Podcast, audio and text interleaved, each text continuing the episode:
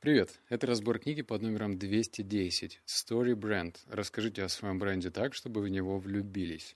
В этом выпуске тебя ждет 6 выводов, но скажу сразу, некоторые из них прям большие. Так что ты, пожалуйста, держи внимание столько, сколько сможешь, а я буду стараться в некоторых местах останавливаться, нагнетать обстановочку, чтобы это хоть как-то было интересно.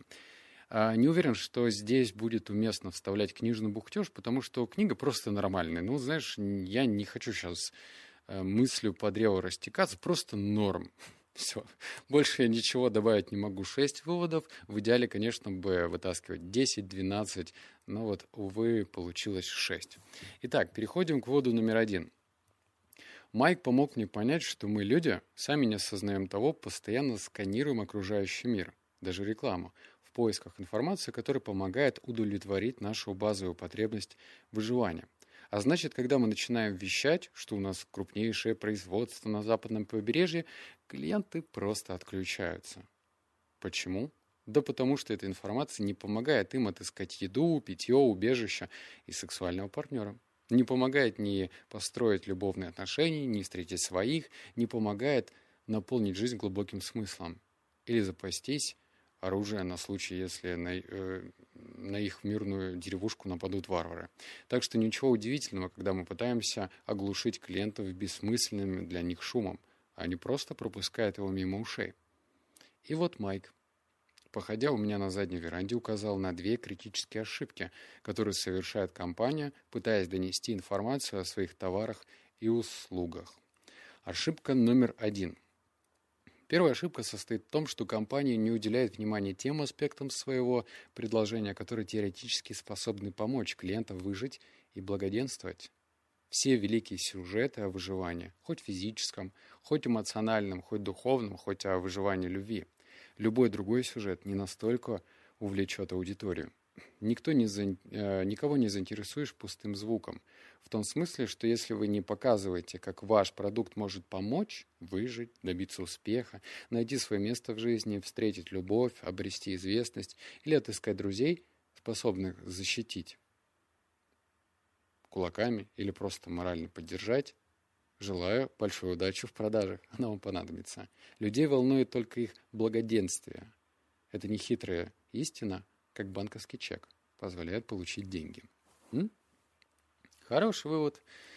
А, тут только он идет все-таки в разрез с креативщиками. Есть такие креативщики до мозга костей, которые думают, вот сейчас на креативлю такое, что-то интересное сделаю, что вообще балдежно будет. Ага, не пройдет, потому что у нас должно где-то отвлекаться, откликаться. Если отклика нету, значит это просто такой эм, креативный треп – то есть он просто делается ради того, чтобы спустить деньги заказчика. Я не спорю, э, творчество должно иметь место быть, но это как ходить в музей современного искусства. Только немногие люди могут его оценить. Сколько я не пытался, в разных мирах я прихожу, странах мира прихожу и, и чувствую себя э, не в своей тарелке, я еще не вдупляю. Ну вот во что-то, еле как, но это супермизерная часть. Так что все должно откликаться в ценностях Вывод номер два. Тут есть еще одна такая проблема, добавил Майк. Обрабатывая информацию, мозг расходует калории, а перерасход калорий противоречит основной цели – выжить и благоденствовать. Ошибка номер два. Вторая ошибка в том, что компания заставляет клиентов тратить слишком много калорий в попытках расшифровать ее предложение, товары или услуги. Если людям приходится обрабатывать слишком большой объем явно бессмысленной информации, они начинают отгораживаться от ее источника, стараясь сэкономить энергию. Иными словами, природа дала нашим клиентам встроенный в голову механизм выживания. Если мы пытаемся их запутать, их сознание попросту блокирует то, что мы говорим. Представьте себе, что всякий раз, как мы говорим о нашем продукте с потенциальным покупателем, те вынуждены бежать на беговой дорожке – в самом прямом смысле. Мы говорим, они бегут трусцой. Как вы думаете, надолго хватит их внимания? Ненадолго. А ведь именно так все и происходит, когда мы выступаем с докладом или презентацией перед клиентами, когда клиенты заходят на наш сайт, им приходится расходовать энергию, чтобы понять, что же мы пытаемся до них донести. Если мы им не покажем, причем быстро, то, что может пригодиться для выживания или благоденствия, э, к нам потеряют интерес. Эти две истины, что люди ищут бренды, которые помогут им выжить и благоденствовать, а сообщение должно быть простым и внятным, объясняют, почему так много компаний благодаря этой схеме увеличили свой доход. Главное добиться, что в своем сообщении компания говорила клиенту «Мы знаем, как помочь тебе в выживании».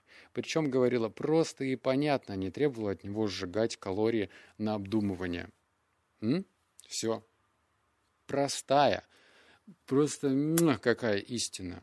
По поводу решения проблемы и, конечно же, простоты, элегантности в рекламном послании. То есть, если идет какой-то замысловатый смысл, чтобы показать, насколько вы крутые, то это не лучшее решение. И здесь вытекает э, третий вывод. Он как раз-таки на наглядном примере покажет, что такое плохо, что такое хорошо. Вот номер три. Только подумайте, как изменилась жизнь в карьере Стива после Pixar, в смысле Стива Джобса. В 1983 году Apple выпустила компьютер Lisa, последний проект Джобса до ухода. Стив разместил рекламу Лиза в The New Yorker Times. Девять страниц запредельной за, зауми, не знаю, есть такое слово, зауми, о возможностях компьютера. Девять страниц технотрепа, понятно разве что в НАСА. Компьютер провалился на рынке. Когда Джобс после запуска Pixar вернулся в Apple, компания стала клиент-ориентированной, убедительной и четко взаимодействующей с потребителем. Первая же выпущенная рекламная кампания превратилась из девяти страниц The New Yorker Times в два слова на рекламных счетах по всей Америке. Ну-ка, какие слова? Да все, по-моему, их знают. «Думай иначе» как там правильно, think different, да, по-моему. Когда Apple решила очистить свое сообщение, чтобы сделать его простым и актуальным, она, по сути, перестала показывать компьютеры в своей рекламе. Руководители компании осознали, что клиенты живые, настоящие люди, и сделали их героями своей истории. Команда Apple А. Поняла, чего хотят ее клиенты, чтобы их увидели и услышали. Б. Определила, в чем их проблема. Другие люди не замечают их скрытые таланты. В предложила клиентам инструмент, который можно. Э, использовать для самовыражения – компьютера и смартфона. На каждом из этих трех пунктов издревле выстраивались эпические сюжеты, и это имело решающее значение для взаимодействия с клиентами. Ну, что говорить про Apple? Конечно же, она имеет ореол успеха, стиля, красоты, да так, что я говорю, а у меня Samsung Galaxy. Но лично мне э, яблочные изделия не подходят, ну, в смысле, телефончик. Хотя у меня есть MacBook старенький, который купил в 2016 году, но, знаешь, в кафешечке открываешь, и все. Как пишет автор Ореол, что я хочу, значит, показать, что я там творческий, креативный, видимо, он работает. Ну, факт, у меня вот просто Apple, хоть старый. Ни Lenovo, ни Sony, Shmoni, вот эти вот все, ну, вот просто удобно так. Вот так это работает. Простота, в действие. Думай иначе. Техника, казалось бы, да? Вот номер четыре. А, когда мы понимаем, чего хотят наши клиенты, и излагаем это простыми словами, история, в которой мы их приглашаем, обретает ясность и четкое направление. Вот еще несколько примеров из нашей практики. Сейчас я буду перечислять раз, два, три, четыре, пять, шесть четких тезисов, что предлагает компания. Итак, первое. Финансовый консультант. Что он тебе даст? Четкий план, на что жить, выйдя на пенсию. Понятно вроде, да? Ассоциация выпускников колледжа что дает? Оставь важный след. Ну, здесь как-то спорно. А, дорогой ресторан. Обед, который запомнится всем. Класс. Риэлтор. Дом, о котором вы мечтали. Тоже хорошо. Книжный магазин. Сказка, в которой можно заблудиться. Ну, ок. Сухие завтраки. Здоровое начало дня. Тоже отлично. Когда вы определяете, чего хотят клиенты, вы предлагаете ему изменить свою собственную историю с учетом вашего существования. Если клиент посчитает вашу компанию надежным и заслуживающим доверия проводником, он последует за вами. Не знаю, что здесь добавить, но, наверное, что все эти выводы на примерах сухие завтраки, здоровое начало дня. Вроде все понятно. Мне не обязательно знать, сколько там мюсли в процентном соотношении с сухофруктами. Хотя я задрот, я как бы... Если в магазине я бываю крайне редко, но могу посмотреть, что там на пачке в составе. Но в большинстве своем люди все-таки, э, не знаю, наверное, на составы не обращают внимания. как мне кажется. Могу я ошибаться? Вывод номер пять. Внешние, внутренние философские проблемы. Значит, здесь будет пример дальше из фильма «Король говорит». И здесь речь про то, что фильм или рекламное послание должно решать в идеале три проблемы. Если оно решает просто внешние проблемы, ну, например, там, антивирус избавит вас от вирусов. Если такое послание, то это плохо. Есть внутренние проблемы, это следующий уровень. есть философские проблемы. Ну вот, давай про выводы еще раз. Вот номер пять. О философских проблемах обычно говорят словами «должен», «надо», «нельзя». Нельзя, чтобы плохие парни выиграли. К людям надо относиться справедливо. В фильме «Король говорит» внешняя проблема в том, что король э, Георг заикается. Вот внешняя проблема, да? Внешняя проблема отражает внутреннее напряжение и неуверенность в себе. То, с чем борется король. Он просто не верит, что достоин управлять страной. Однако с философской точки зрения ставки намного выше, поскольку король должен объединить своих людей против нацистов. История охватывает и философскую проблему – борьбу добра со злом. Джерри Магуайру философский вопрос в том, могут ли люди стоить дороже, чем деньги, которые они приносят. Ромео и Джульетта ставит вопрос о том, что важнее – романтическая любовь или семейные распри и клановые войны. В чем глубокий смысл? Люди хотят включаться в историю, которая важнее, чем их собственная жизнь. Компании, предлагающие клиентам роль в большой истории, повышают цены своей продукции. В эту ценность входит ощущение более глубокого смысла. Одна всемирно известная консалтинговая компания, с которой мы работали после создания своего э, брендария, сформулировала сообщение так. «Каждый человек заслуживает работать на великого начальника». Владелец зоомагазина после нашей консультации повесил у себя объявление. Кстати, охренительное. Питомцы тоже имеют право на здоровую еду. А веселый менеджер по туризму, пообщавшись с нами, придумал новый сезонный слоган – потому что это лето стоит запомнить навсегда. Я становлюсь на лозунге зоомагазина. Это настолько круто и одновременно парадоксально. Я знаю, э, значит, ребят, которые зарабатывают неплохо в деньгах, и при этом у них, допустим, есть кот, который ест там чуть ли не китикет или вискас. А самый, ну, какой-то парадокс, да, они любят своих питомцев, там, кота, собаку, но при этом даже не догадываются и не задумываются насчет того, что если они ну, едят более-менее полезную еду, то вроде как бы и питомец должен питаться полезно. И вот лозунг этой компании, он по делу. Питомцы тоже имеют право на здоровую еду. И в то же время этот лозунг работает, потому что он повышает средний чек. Угу. Ну, я думаю, что Хотя, наверное, не везде в отраслях, но продавая более дорогой продукт, маржа все-таки выше, чем продавать такой тот продукт, который не требуется в рекламе. Я не знаю, Китикет, Вискас, по-моему, его знают все, просто все, потому что я с детства, блин, маленький был, у меня телевизор, там, три канала, на каждом канале, по-моему, в детстве показывали Кот Борис, да, блин, я это помню, Кот Борис долбанный в голове в моей с пяти лет, когда я телевизор увидел, наверное. Вот. А другие корма уже все как бы надо, надо уже погружаться. Вывод номер шесть. Сочувствие и компетенция проводника. А речь про то, что твоя компания должна выступать в роли проводника. Опра Уинфри – один из самых успешных проводников для миллионов людей. Как ты сказал, что любой человек больше всего на свете мечтает о трех вещах. Чтобы его увидели, услышали и поняли. Это самая суть сочувствия, эмпатия высказывания, в основе которых сочувствие начинается, к примеру, так. Мы понимаем, что вы чувствуете, когда, или никому не пожалеешь, ой, не пожелаешь, или нас тоже расстраивает, или возьмем одну рекламу Toyota, где владельцы машин предлагали обратиться в сервисный центр. Мы заботимся о вашем любимом Toyota. Выражать сочувствие вовсе не сложно, когда мы определяем внутреннюю проблему клиента.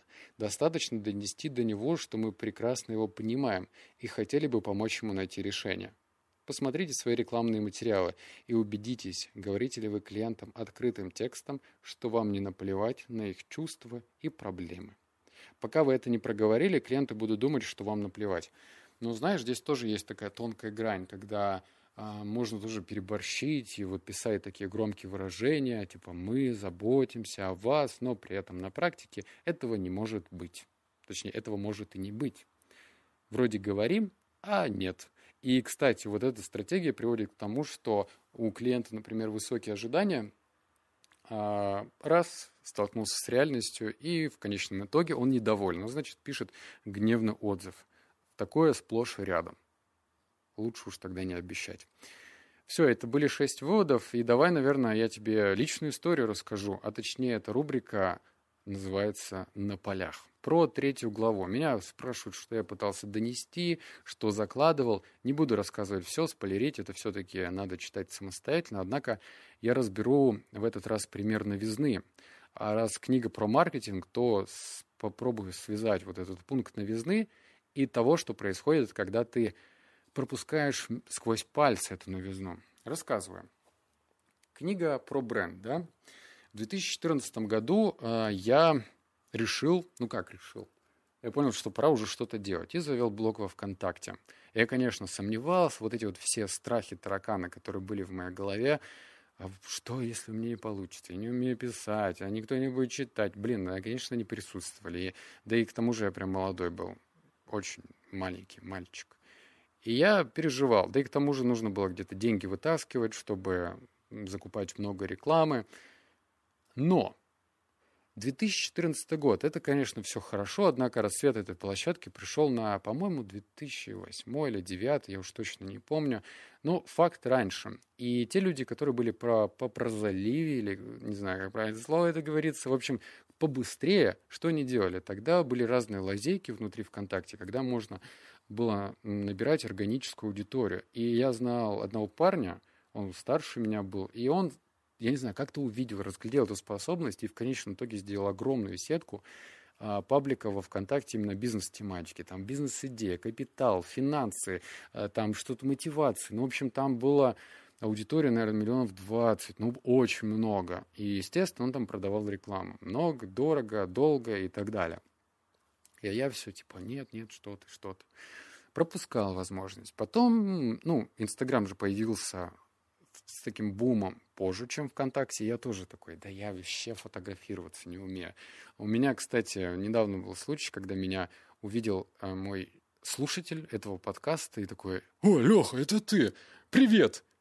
И я такой тяну руку и не понимаю, что мне ответить, потому что у меня, блин, ну, на аватарке нарисованной я. То есть меня сложно узнать. Однако он подписан на Инстаграм, что удивительно.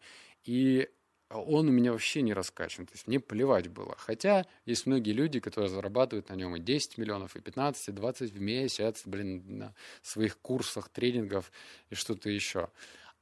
А я пропускал это. С Телеграмом плюс-минус я уже вправил свои мозги. А, получается, я вошел в него в 2018, а он появился в 2017 году. И я успел собрать сливки. Успел. Сейчас происходит ТикТок. И я такой опять, блин, ну что, я что, буду кривляться, что ли? И опять же вот это вот ощущение того, что ты пропускаешь что-то с Ютубом, с другими соцсетями, оно очень странное. То есть умом я понимаю, что да ты что, надо пробовать, смотреть, анализировать, э, ориентироваться на результат. Но во мне вот это не хочуха, которая такая, да нет, не надо. И вот в третьей главе, ну и на протяжении дальше книге, я написал свой своеобразный рецепт, как избавляться от этого страха новизны, как не терять возможность, как делать так, чтобы присматриваться к этой идее, анализировать ее и все-таки брать свое, потому что вот эти вот история про людей, которые пропустили пик биткоина, других криптовалют. Я же тоже такой был. У меня в подкасте есть история, когда я открывал кальян в 2016 году. У меня были деньги на руках, много. И я... Мне, мне парень такой предложил, ты знаешь, биткоин надо купить. Я такой, шмиткоин? Что? Маткоин, не понимаю я вас, что это. Я, конечно, пропустил эту возможность. Я не помню, сколько он стоил тогда. Может быть, долларов. Я могу ошибаться. Но, в общем, точно до 500 долларов. Сейчас сколько он стоит? 56 тысяч долларов. Таран-таран-пам-пам. Я бы был бы уже долларовым биткоинным миллионером. Вот. Но я просрал эту возможность. И исходя из своих уроков, которые я их вынес, я рассказываю в книге после третьей главы. А, кстати, теперь книгу можно читать в Телеграме. Ссылку я оставил. Не надо переходить ни на какой ресурс. Все в тележке. Удобно читать дальше. Ну все. Обнял, поцеловал, заплакал. Услышимся в следующем подкасте. Пока.